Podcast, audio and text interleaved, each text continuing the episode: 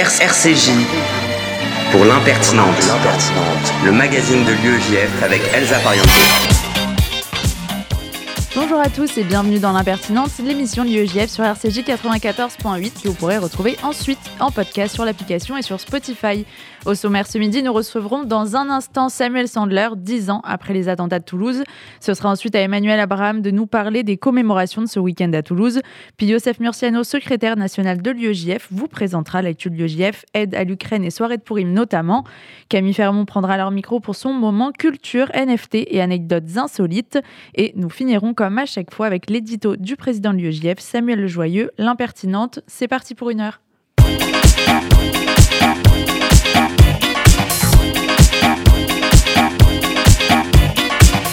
Et nous recevons tout de suite Samuel Sandler. Bonjour. Bonjour.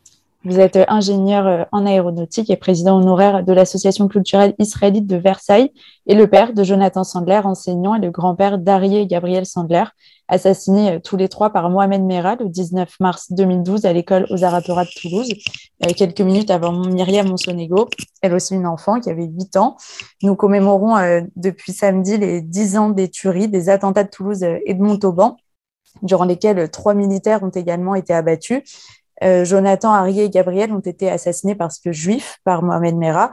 Euh, dix ans après, d'autres victimes du terrorisme islamiste ont été assassinées pour les mêmes raisons hein, lors de l'attentat de, de l'hypercacher. Euh, quelle solidarité avez-vous senti il y a dix ans? Et comment vous pourriez la qualifier aujourd'hui? Est-ce qu'elle a changé du fait qu'il y a une multiplication de, de, ces attentats et de ces actes terroristes et antisémites? Alors votre question est, un peu complexe. Je vais essayer d'y répondre parce que euh, il y a dix ans, en fait, euh, ça s'est passé de la manière suivante. Comme vous dites, moi j'étais ingénieur.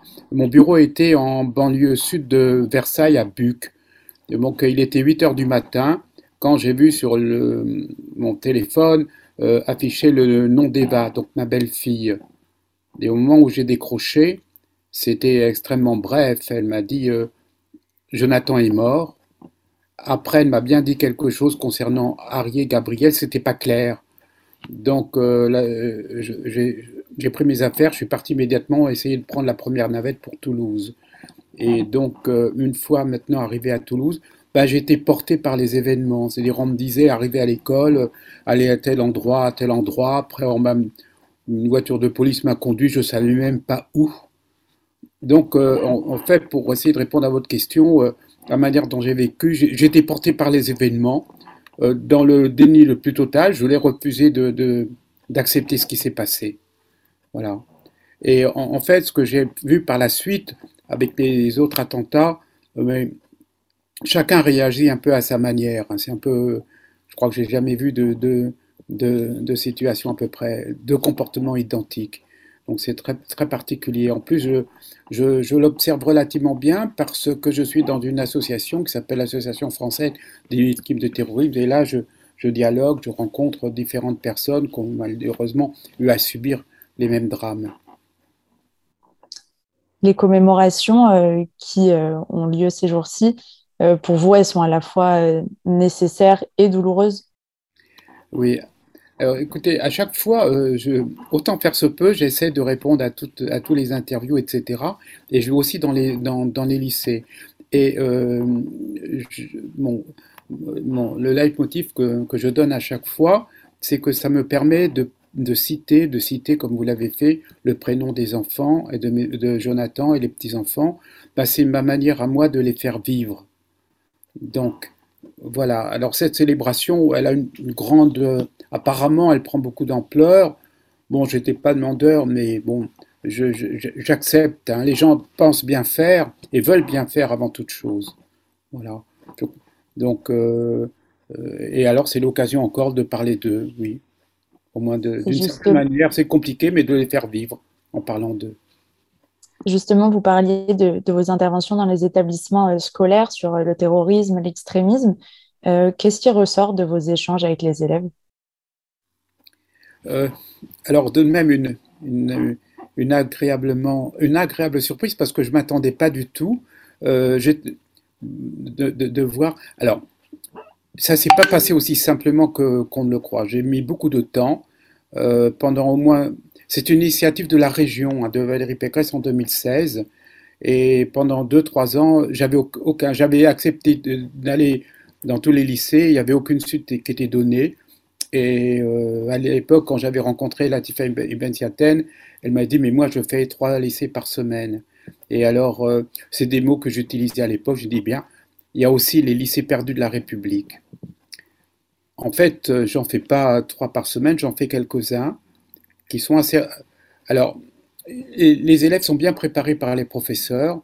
Euh, j'ai jamais eu d'incident. C'est très dur parce qu'ils sont très mal à l'aise en face de moi.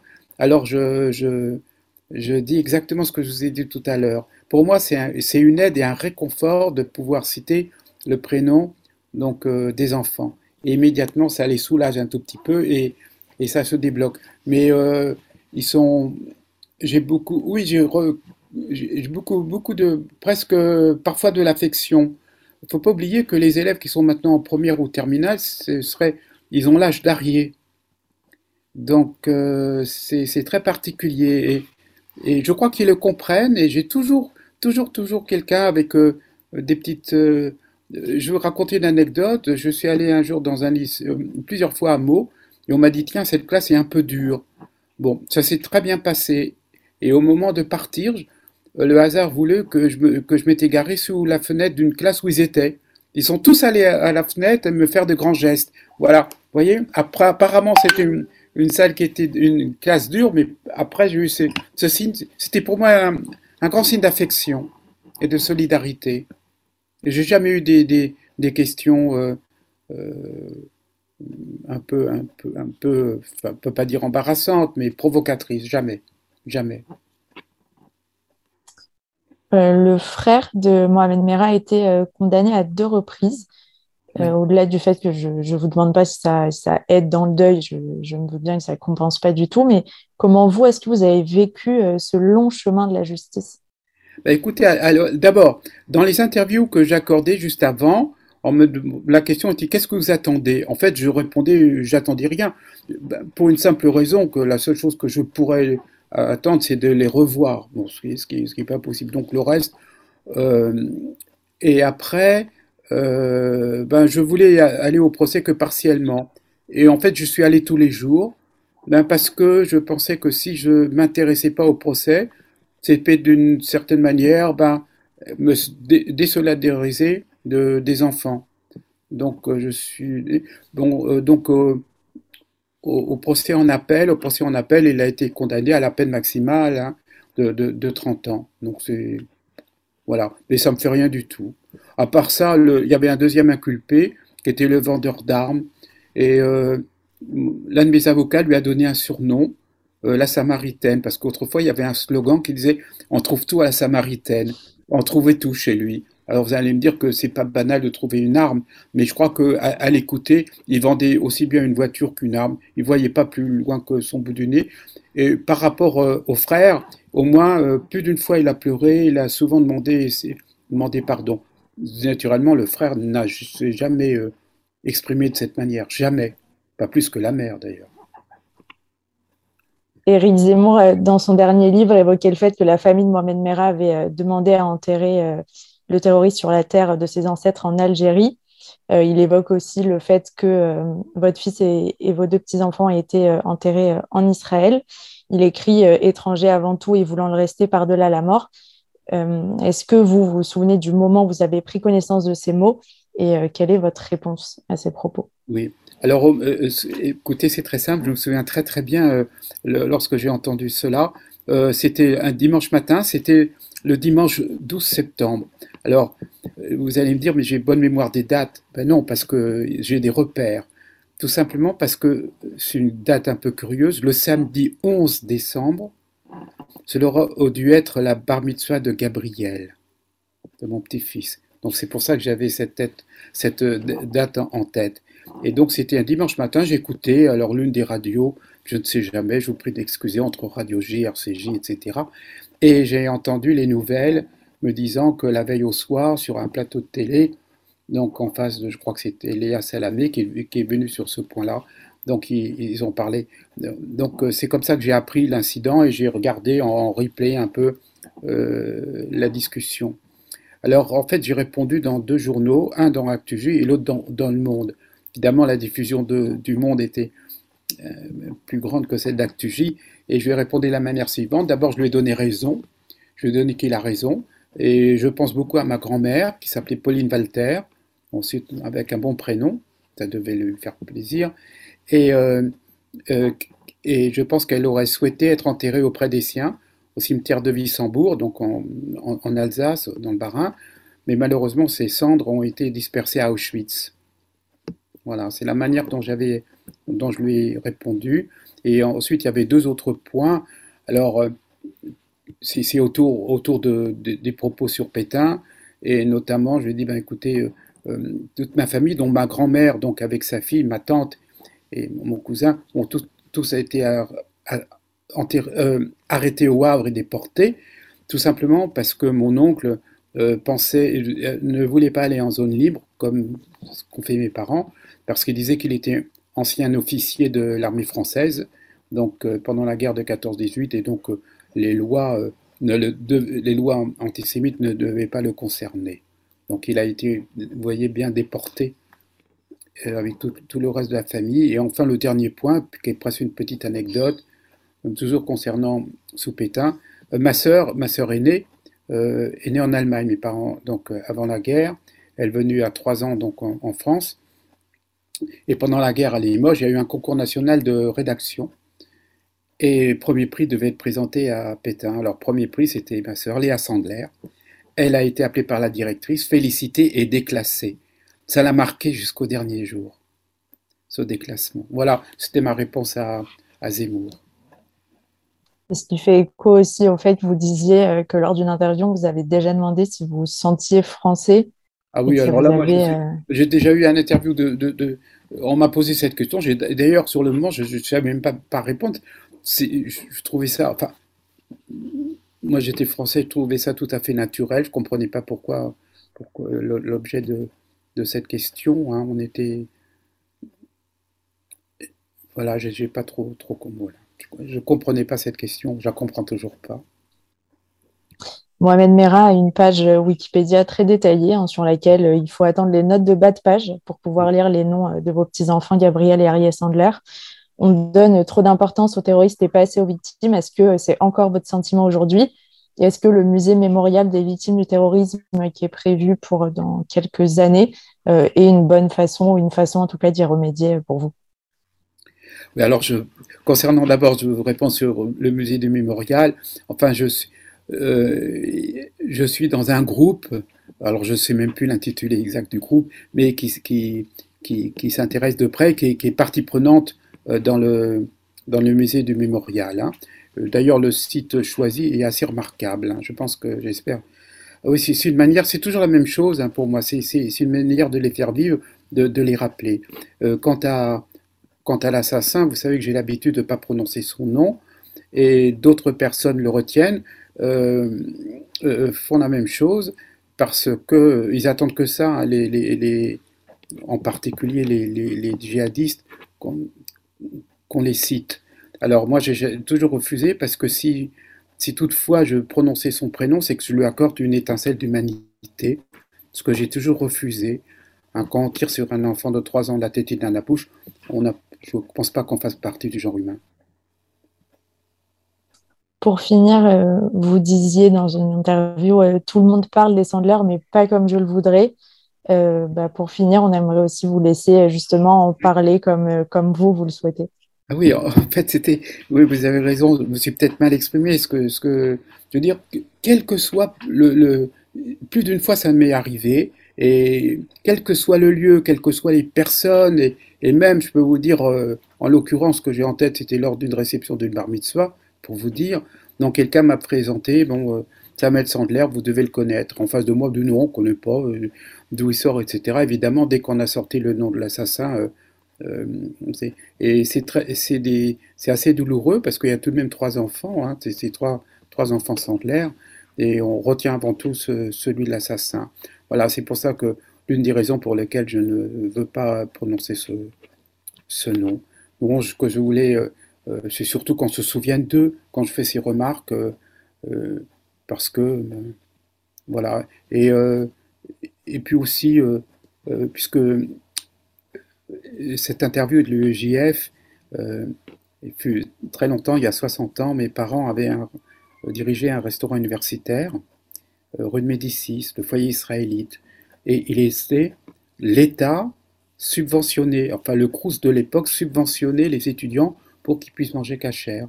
Et en fait, euh, euh, dans ce restaurant parce qu'il était bien placé en face du Jardin du Luxembourg.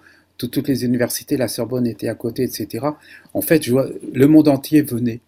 Et c'était une fierté à l'époque de voir à une même table des gens euh, d'origine africaine, d'autres, beaucoup d'asiatiques, et puis au milieu de, de, ce petit monde, ben, un jeune. On portait très peu la kippa, c'était des bérets, avec un béret.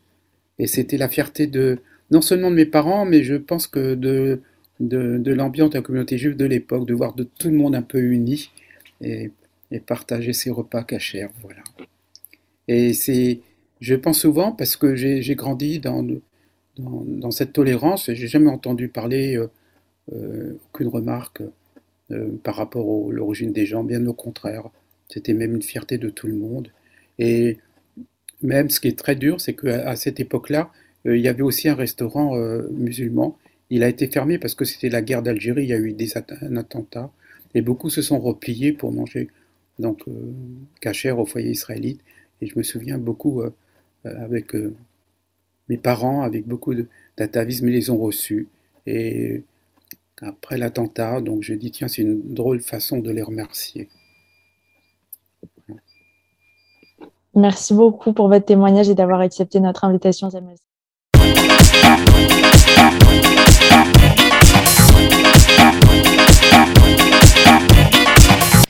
Et on se retrouve après juste un peu de musique d'Idan Rachel. À tout de suite.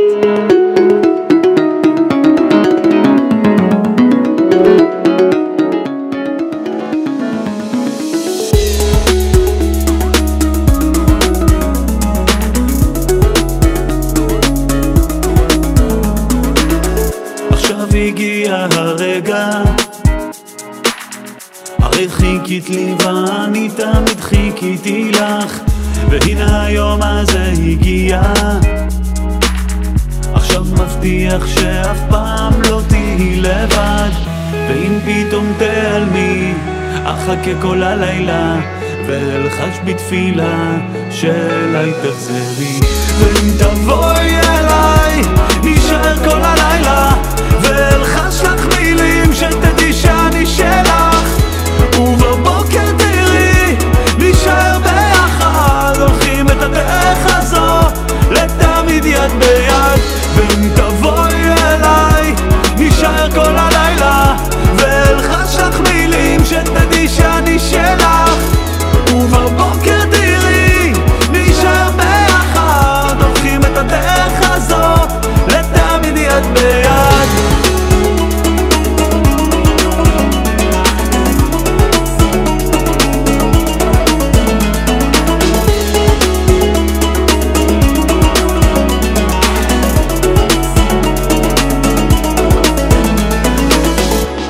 הגיע הרגע.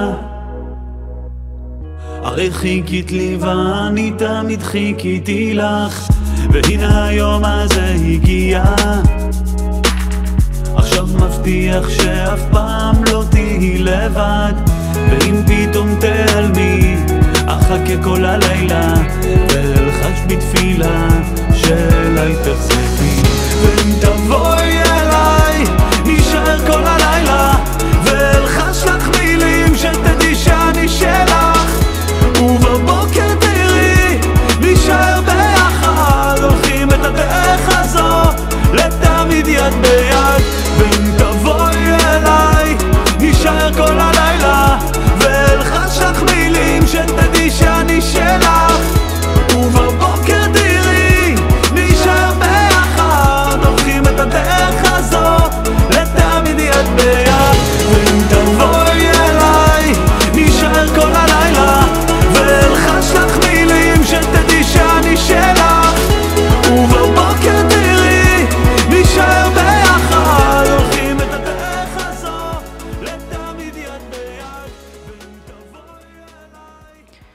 retour dans l'impertinente RCJ 94.8. Nous sommes en ligne avec Emmanuel Abraham, président de l'UEJF Toulouse. Bonjour. Bonjour Elsa, pardon. Bonjour Youssef. Euh, tu étais présent hier avec euh, Emmanuel Macron et Yitzhak Herzog, euh, président de l'État d'Israël, pour la commémoration des, des 10 ans de l'attentat d'Ozaratora. Est-ce que tu peux nous, nous, refaire un peu le déroulé? Quelle a été l'atmosphère qui était présent vraiment? Est-ce que ça a été un moment fort aussi pour toi et pour vous, la section UEJF Toulouse? Bien sûr, évidemment. Merci pour l'invitation. Merci de, de, nous laisser en, nous, en parler du coup sur RCJ. Euh, 2000 personnes, on va commencer comme ça, 2000 personnes présentes à la Holograin, une grande salle de spectacle à Toulouse. Euh, de nombreuses personnalités. Je vais citer euh, le président de la République, évidemment euh, Emmanuel Macron, le président d'Israël, Herzog, ainsi que ses prédécesseurs euh, Hollande et Sarkozy. Je parle bien des présidents prédécesseurs de Macron. au niveau du UJF directement, je vais rentrer dans le vif du, sujet. Pardon, j'ai pu déposer la gerbe de fleurs au nom de l'UEJF pour représenter tous les jeunes juifs de France qui euh, ont été touchés par euh, ce, ce, 19 mars 2012. C'était un moment important euh, pour nous, un moment important pour nous tous de pouvoir rester unis face à ce, ce drame où, où l'enfer finalement était rentré dans les portes d'une école de la République ce 19 mars 2012. C'était un hommage poignant qui s'en est suivi à la avec des différents hommages à la fois du président du CRIF, mais aussi d'anciens élèves euh, pour les quatre victimes de l'école. Je rappelle du coup les noms euh, Jonathan Sandler ainsi que ses deux enfants Gabriel et Arié et euh, la fille du directeur Montenegro, Myriam Montenegro. C'était des enfants. Ils ont voilà vécu des choses assez terribles juste en se rendant dans leur école, comme chaque jour. Je cite également les militaires qui ont été qui ont été victimes, que ce soit à Toulouse ou à Montauban et euh, les autres euh, blessés qui ont été euh, qui ont été pour le coup grièvement blessés et qui pour certains ne peuvent plus remarcher depuis ce 19 mars 2012. dix ans après à Toulouse, la cicatrice reste assez forte, ça reste assez compliqué d'en parler, mais on reste on reste fort unis et, comme l'a dit Macron, cette école est, remplie d'étudiants, remplie d'élèves et l'UEJF à, à, Toulouse est restée forte et organisatrice de cet événement. Je crois savoir justement que, que a participé à la préparation euh, de cette commémoration. Euh, comment ça s'est passé pour vous, pour ta section, euh, d'être investi dans cette mission et concrètement, euh, qu'est-ce que vous avez pu faire? Bien sûr. Alors moi, j'ai voulu directement que, que l'UEJF prenne place à, à, toutes les réunions de préparation, tous les événements qui ont précédé cette, cette grande commémoration. simplement parce que c'est important en tant que Toulousain de pouvoir apporter notre pierre à l'édifice euh, concrètement, nous avons aidé en fait au placement des gens euh, dès, le, dès, leur arrivée, savoir euh, qui pouvait être placé où euh, dans la salle en fonction. C'était pas une tâche facile avec beaucoup beaucoup d'officiels, beaucoup de gens de la préfecture. c'est important de trouver le, le, juste milieu, savoir comment comment on peut rendre cette cette cérémonie encore plus plus belle. Elle était déjà triste. Je pense qu'elle a elle m'a beaucoup marqué. On a eu d'excellents retours. C'est une une commémoration en plus qui continue aujourd'hui à Paris avec euh, un, un, hommage au Bataclan, avec un, un, film qui a été euh, qui a été tourné en partie à Toulouse, avec euh, l'UEJF qui, qui également est, est, est représenté euh, avec Johanna, la vice-présidente, et, et moi-même dans, dans, ce tournage. Ce sera ce soir au Bataclan. C'était important pour nous à la fois d'y être, de représenter, de pouvoir inviter l'UEJF Paris et toutes les sections de France, mais surtout d'organiser. Et euh, c'était c'était une, vraie collaboration entre le CRIF et euh, l'UEJF pour euh, pour participer à, l'événement. Toi, tu n'es pas originaire de Toulouse, mais évidemment des membres de ta section le sont. Est-ce que tu peux nous raconter comment les militants de ta section ont, ont vécu cette journée du 19 mars 2012 pour les anciens et pour les gens voilà, plus, plus jeunes, hein, qui sont là depuis à peine quelques mois ou quelques années? Quel retentissement pour eux de cette commémoration? Bien sûr, bien sûr. Euh, L'UEJF a une grande capacité de rassembler. Et effectivement, à l'UEJF cette année à Toulouse, il y a des gens qui étaient dans l'école, qui étaient amis avec euh, les, personnes que je, que je viens de citer. Euh, c'était leurs frères, c'était leurs sœurs, c'était leur, leurs amis proches, leurs meilleurs amis, et d'autres comme moi qui sont arrivés un peu plus tard à Toulouse. Et une grande, de grandes questions se, sont, se sont posées à nous, savoir comment on pouvait participer, comment tout ça. Et euh, finalement, c'est euh, tous la main dans la main qu'on a réussi à en parler, voir ce, que chacun a vécu. Parce que finalement, cet attentat, euh, comme tout le monde le sait, n'a pas touché que Toulouse, mais a touché tous les Juifs de France et je pense même, j'irai plus loin, tous les Français finalement. Une école de la République avait été euh, attaquée ce jour-là. Donc qu'on soit de Paris, qu'on soit de Nice, qu'on soit de toute la France, on était tous avec Toulouse ce jour-là en 2012. Aujourd'hui, pour les 10 ans, c'était encore très compliqué à Toulouse d'en parler, de parler avec les gens qui ont vécu, car c'est très compliqué pour eux de revivre ce drame. Euh, L'émotion est extrêmement présente, ça s'est vu sur les images euh, hier en direct euh, tout au long de la cérémonie. C'est quelque chose de poignant, c'est une ville entière qui a été touchée, c'est des enfants, des enfants d'une ville, il n'y a pas, y a pas plus, plus innocent finalement, et c'est vraiment l'enfer qui est, qui est rentré dans une école ce jour-là. Donc évidemment, c'est encore euh, à cœur ouvert que qu'on en parle. Et voilà, c'était c'était important de pouvoir organiser ce genre de cérémonie. Malheureusement, on aurait aimé ne, pas avoir à l'organiser. Merci beaucoup Emmanuel pour ton témoignage et euh, bon courage pour tout le travail que tu fais dans ta section à Toulouse. Merci Elsa.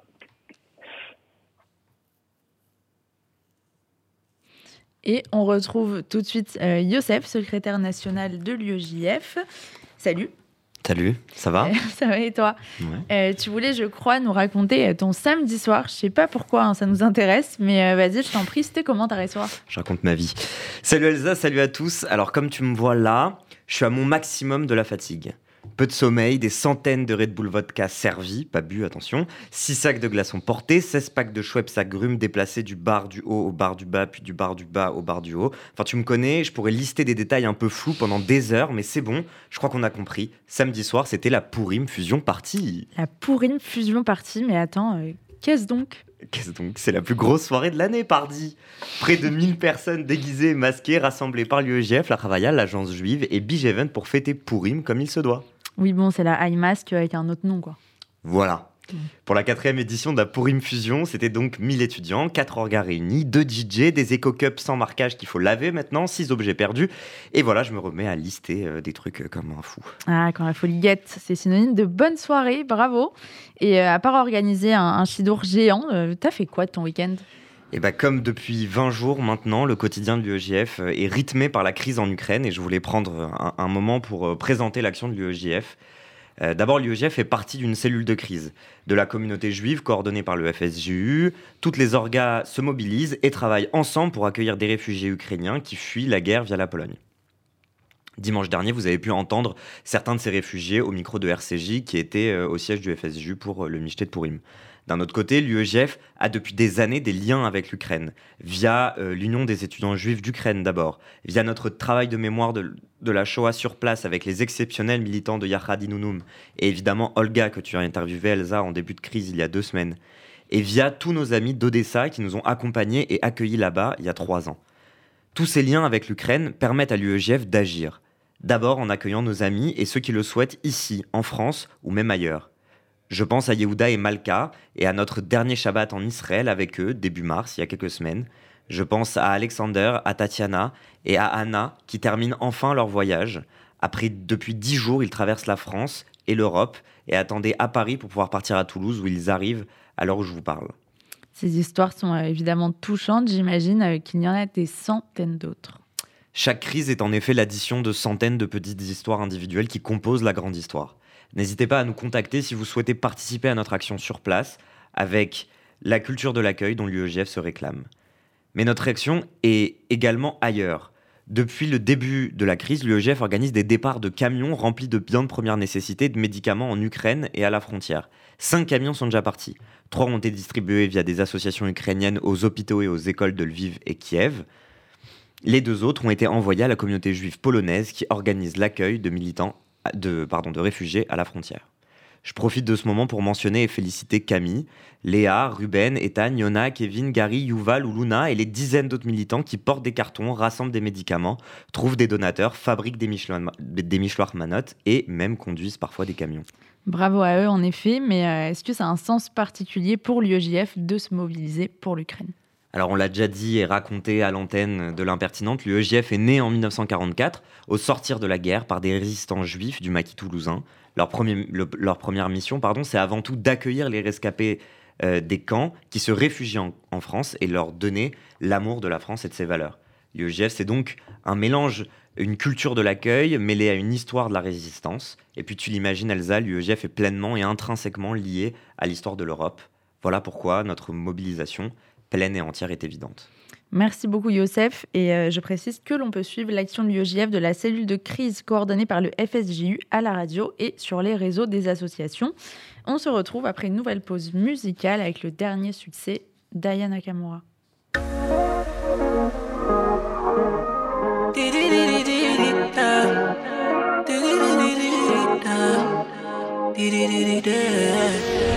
Comment tu m'as regardé, mon charme a fait son effet. On verra, verra qui fera le premier pas. En tout cas, ce sera pas moi. On m'a dit t'es dangereux, mais t'es mignon. Ah, plus c'est trop ma cam, oh non. Il va me ramener des problèmes, je sais. Moi j'aime bien, tu connais quand c'est piment. Tu vois plus les autres quand je suis dans les parages. Par mes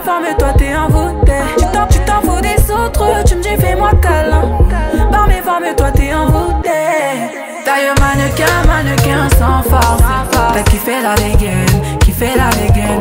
Mannequin, mannequin sans force. T'es malade dégaine, t'es malade dégaine. Et si ça brille, je peux pas t'expliquer. T'es malade dégaine, t'es malade dégaine. Mannequin, mannequin sans force. T'as kiffé la dégaine, t'es malade dégaine. J'éclaire une flamme qui effrayera les pompiers. J'ai cœur de pirate toujours sur le chantier. Du sel en moi là j'en connais les dangers. Dans mes crèves de faire le mêlé, moi ça fait des années que je l'ai fait. Allô, j'ai pris ton numéro chez la cousine des dialogues. Elle m'a dit que t'es un Joe, mais que tu préfères les salauds. T'aimeras me détester. Je te ferai du sale, je vais pas te respecter. Slalom entre tes hanches en charisme. T'es malade t'es malade. Marchant dans le machin plein de salive. On va se sexter. Taille mannequin, mannequin sans force. T'as kiffé la dégaine, kiffé la dégaine. Mannequin, mannequin sans force. T'es malade dégaine, t'es malade dégaine. Et si ça brille, je peux pas t'expliquer. T'es malade dégaine, t'es malade dégaine. Mannequin, mannequin sans force. T'as kiffé la dégaine, t'es malade dégaine. On se sait en vérité, t'as perdu la raison. Tu me passais bien mais sans pression. Ouais, j'avoue, là je ressens la tension. À ton petit cœur, j'ai capté, j'ai mis le feu. Il veut rentrer dans ma tête, tu choquais, j'imaginais pas. Ah ouais, t'es piqué de moi. Tu veux la totale doucement, t'es plutôt comme ça. J'y vais pas à pas, moi j'y vais pas à pas. Tu vois plus les autres quand je suis dans les parages. Par mes formes, toi t'es envoûté. Tu t'en, tu t'en fous des autres, tu me dis fais-moi câlin. Par mes formes, toi t'es envoûté. T'es trop sur mes côtes. Je me pose pas de questions. Sur moi, t'es trop chaud. T'es trop sur D'ailleurs, mannequin, mannequin sans force. T'as kiffé la dégaine, kiffé la dégaine. Mannequin, mannequin sans force. T'es malade dégaine, t'es malade. Et si ça brille, je peux pas t'expliquer. T'es malade dégaine, t'es malade dégaine. Mannequin, mannequin sans force. De retour dans l'impertinente avec Camille Fermont, notre déléguée nationale à la culture. Salut Camille. Alors, euh, ok. Alors cette semaine, est-ce qu'elle a été oui, oui? Alors cette semaine, est-ce qu'elle a été riche en culture? Alors, riche, toujours, la culture, c'est ce qui reste marqué, ce qui transcende la presse à scandale ou les meetings ratés en ces périodes d'élection. Mais plus sérieusement, pour en revenir un peu sur l'actualité culturelle, je voulais parler du NFT qui a été créé par euh, McFly et Carlito et le youtubeur Squeezie, donc dédicace à Ruben, qui s'intitule Bini Wesh la Zone. Donc, en effet, euh, sa création part d'une blague du trio lors de leur vidéo On appelle des gens au hasard dans nos téléphones, Squeezie. Et ensuite, l'idée de la vendre aux enchères a vite fait son apparition au cours de la vidéo afin de verser l'intégralité de l'argent euh, au secours populaire. Donc, la vente du NFT en question a été conclue le 13 mars à un utilisateur The Major qui l'a acquis au prix de 5,1 WETS, soit l'équivalent de 11 720 euros. Mais alors, qui est cet utilisateur, vous me direz un geek, un footballeur, une influenceuse qui séduit, qui au lieu de vendre l'eau de son bain, elle devrait investir. Eh bien non, l'acquéreur qui répond, euh, l'acquéreur euh, répond au nom de Anthony Gonier Vanderport, qui est un entrepreneur et réalise actuellement une certification à Harvard. Donc vraiment, on ne le voyait pas venir celui-là. Trop sympa, mais donc euh, on voit que le NFT n'est pas prêt de disparaître. On comprend rien, tout le monde en parle et euh, ça n'a jamais été aussi populaire. Populaire, oui, mais plein de contestations aussi. il y en a certaines qui tiennent la route. Donc, ces derniers temps, il y a des développeurs de jeux vidéo qui ont fait entendre leur mécontentement sur les réseaux sociaux, ce qui est assez étonnant parce que les NFT sont très présents dans le secteur des jeux vidéo et, euh, et ça fait perdre beaucoup de temps euh, pour euh, justement les, développeurs de jeux vidéo, apparemment, parce que c'est toute une mise en chaîne à mettre en place. Mais la principale contestation est que cela pollue. Donc, pour faire simple, la vente d'œuvres d'art sous forme d'NFT utilise les mêmes technologies que les crypto-monnaies comme le Bitcoin. Donc, l'acheteur va recevoir un jeton numérique vérifié, prouvant que l'œuvre est un original. Ce qui est une aubaine pour les artistes, parce que s'ils la revendent, ils reçoivent un pourcentage sur chaque vente future.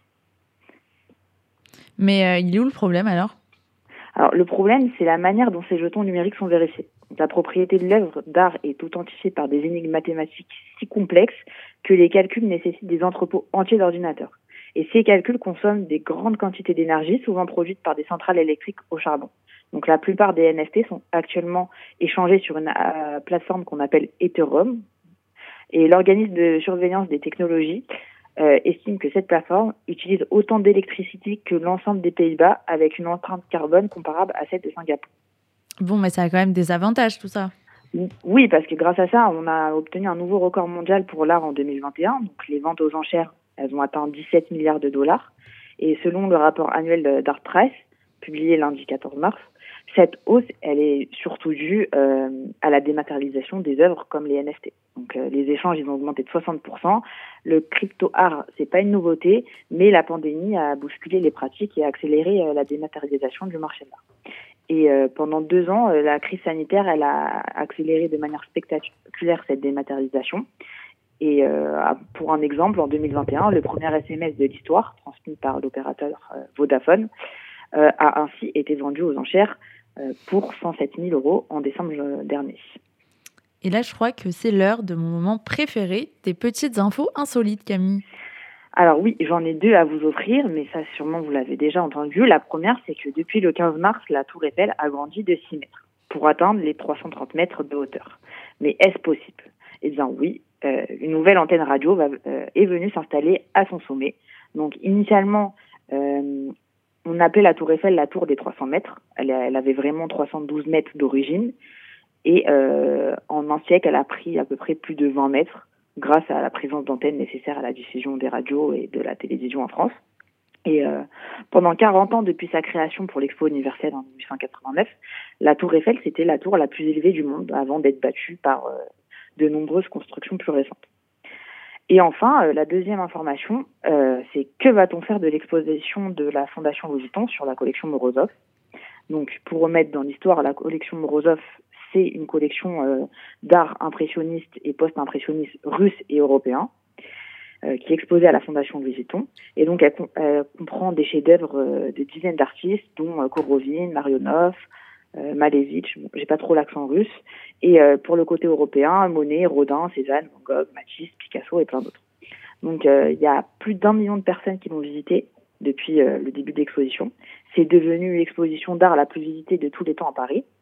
Mais contre-temps, suite à la guerre entre la Russie et l'Ukraine, euh, la France ne se montre guère pressée de restituer à la Russie la collection. Or, selon la loi en vigueur, euh, depuis le 17 août 1994, l'État français il est obligé euh, de restituer les œuvres, il ne peut pas les placer sous séquestre.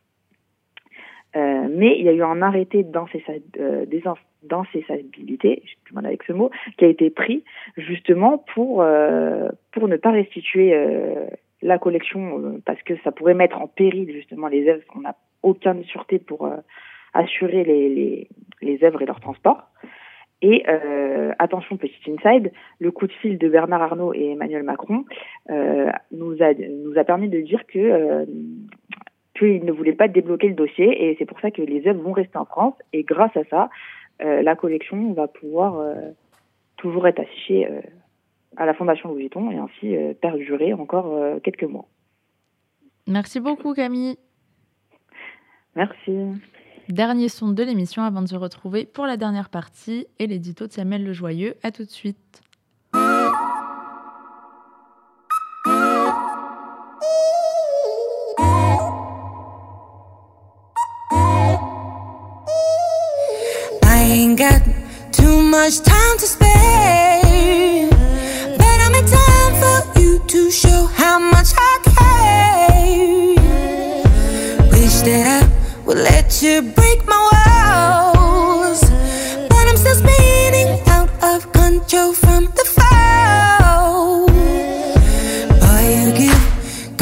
Love, I won't lie.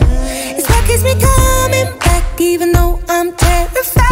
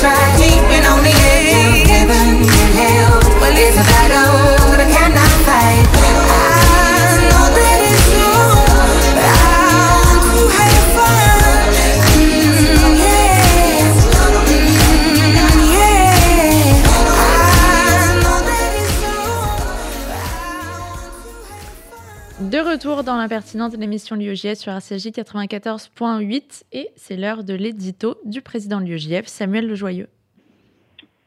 En effet, Elsa, nous le savons que trop bien en tant que juifs, l'antisémitisme est un mal qui peut frapper partout, dans tous les espaces et prendre de nombreuses formes. Depuis les meurtres de Sébastien Selam et Ilan Halimi, nous savons que même au XXIe siècle, celui-ci peut tuer. Pourtant, ce 19 mars 2012, quand un terroriste islamiste, déjà tueur de trois soldats français à Montauban, s'est rendu devant une école juive de Toulouse et a froidement assassiné trois enfants ainsi que leur père, euh, nous fûmes légitimement pris d'effroi. La haine antisémite n'a aucune limite. S'en prendre à des enfants, briser les vies les plus innocentes qui soient, au motif de venger les enfants palestiniens. Rien n'arrête cette haine, surtout lorsqu'elle est nourrie de l'idéologie islamiste mortifère. Comme les présidents Macron et Herzog hier lors d'une émouvante cérémonie que l'UEJF Toulouse a participé à organiser et à laquelle des militants de l'UEJF se sont rendus en délégation. J'aimerais moi-même rendre hommage aujourd'hui aux victimes de l'attentat de l'école Observatora de Toulouse. Je pense donc à la mémoire de Myriam Monsonego, de Harriet, Gabriel et Jonathan Sandler. Je pense à leurs familles et leurs proches. Et en particulier, je pense au si digne Samuel Sandler, que nous avons fait si souvent témoigner devant des étudiants et qui nous a encore aujourd'hui fait l'amitié euh, de nous parler euh, dans cette émission. Mais je pense aussi à tous les étudiants d'aujourd'hui qui étaient dans cette école hier, à la communauté de Toulouse, qui sera plus jamais comme avant. Je pense à Imadi Benziatem, Abel Chenouf, Mohamed Lagouad, assassinés par ce même terroriste au motif que musulmans, ils avaient décidé de dédier leur vie au service de la France. Et je me souviens enfin des mots du président de l'UEJF à l'époque, Jonathan Ayoun, aussi digne que déterminé. J'étais au lycée et c'est cette période qui m'a poussé à m'engager l'année suivante à l'UEJF. Non, je ne peux pas ne pas agir contre l'antisémitisme qui tue. Ma place est parmi ceux qui font ce combat le leur. Au-delà du euh, nécessaire hommage, la cérémonie d'hier a été euh, également une journée d'analyse et de discours politique. Alors, dix ans après, euh, a-t-on tiré les leçons du drame? En effet, Elsa, hier, déjà et aujourd'hui, dix ans plus tard, à plus forte raison encore, on ne peut pas faire l'économie de questions douloureuses. Comment en est-on arrivé à tuer des enfants devant une école simplement parce que juifs? Que n'avons-nous pas voulu voir pour que malgré ce drame, les attentats islamistes comme les meurtres de juifs se soient multipliés les années suivantes? Certains signes n'y trompaient déjà pas à l'époque. Nous étions bien seuls, bien trop seuls à regretter que la mobilisation soit finalement si faible au sein de la société. Alors certes, la réponse politique, elle fut forte une campagne présidentielle suspendue. La plupart des candidats, dont le président de la République de l'époque, Nicolas Sarkozy, et son futur successeur, François Hollande, euh, qui se sont rendus sur place. Mais pourtant, c'est le mot d'ordre qui avait quelque chose de gênant. Il s'agissait plus, comme bien trop souvent, d'exprimer sa solidarité avec la communauté juive attaquée que de comprendre réellement que quelque chose se jouait au sein de la société. Alors certes, les victimes ont été tuées parce que juifs, c'est vrai, mais cela n'empêche, Otzar Torah, c'est l'un des premiers attentats islamistes en France et non l'acte isolé d'un antisémite déséquilibré. C'est la conséquence de l'instrumentalisation par les prêcheurs de haine djihadistes de l'importation du conflit israélo-palestinien en France. Surtout, Otzar Torah, c'est la première fois que la haine islamiste et antisémite frappait avec une telle violence l'école, plusieurs années avant le meurtre de Samuel Paty. Est-ce l'habituation à voir des juifs assassinés en France qui explique cette cécité collective? Le même phénomène est-il en jeu s'agissant de l'antisémitisme à l'école?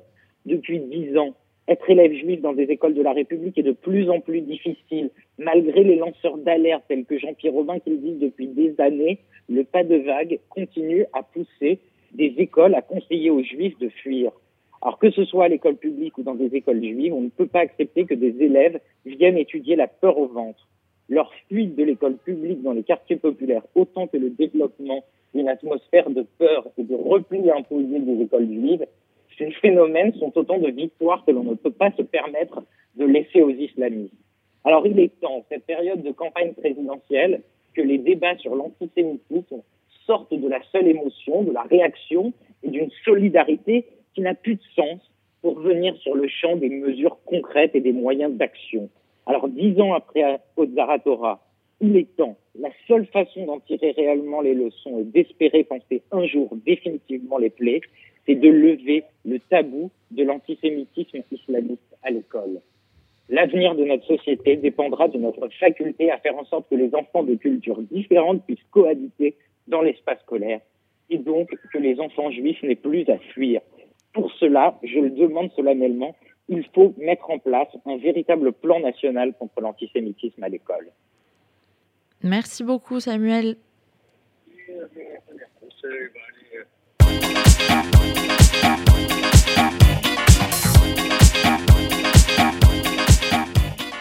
L'impertinente RCJ 94.8, c'est maintenant l'heure de se quitter. C'était un vrai plaisir de partager cette émission avec vous. Un grand merci à tous, invités chroniqueurs, et merci à Daniel pour la réalisation de cette émission.